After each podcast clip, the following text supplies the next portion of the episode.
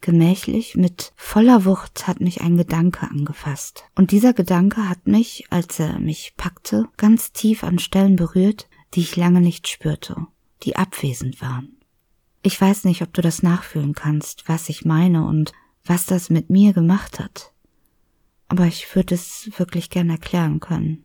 Also stell dir mal vor, du dürftest eine Stelle an deinem Körper eine lange Zeit nicht mehr anfassen, streicheln, halt berühren.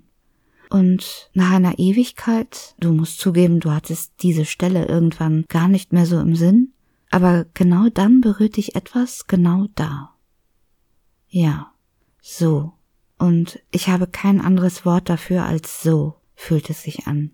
Abwesend heißt eben nicht verschwunden, verloren.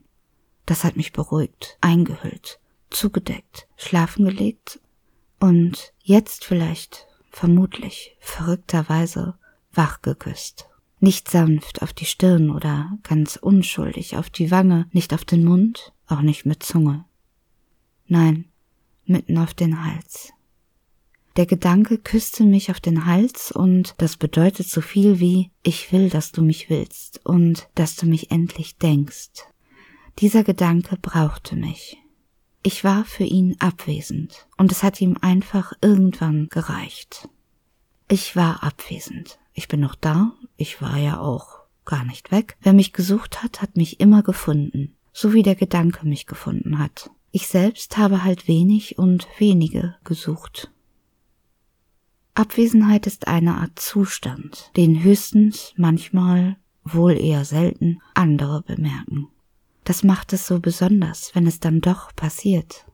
Ich selbst habe es erst wahrgenommen, dass ich abwesend war, als mich eben dieser Gedanke eben da an Stellen berührte und küsste, die ich lang nicht gefühlt hatte.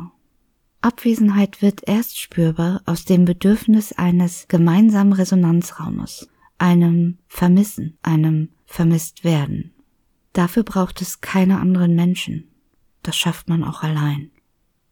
Abwesenheit ist heilsam. Mich raus oder zurücknehmen tat mir immer besonders gut. Es ist wie Luft holen oder Schnaufpausen machen. Es ist das Zeitnehmen, Sortieren und Fühlen von Bedürfnissen. Ja.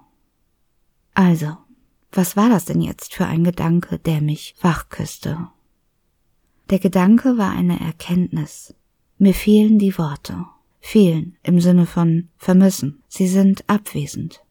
Ich habe sie noch, sie sind noch da. Ich muss sie nur wach küssen. Nicht auf die Stirn, nicht auf den Mund, nicht mal mit Zunge.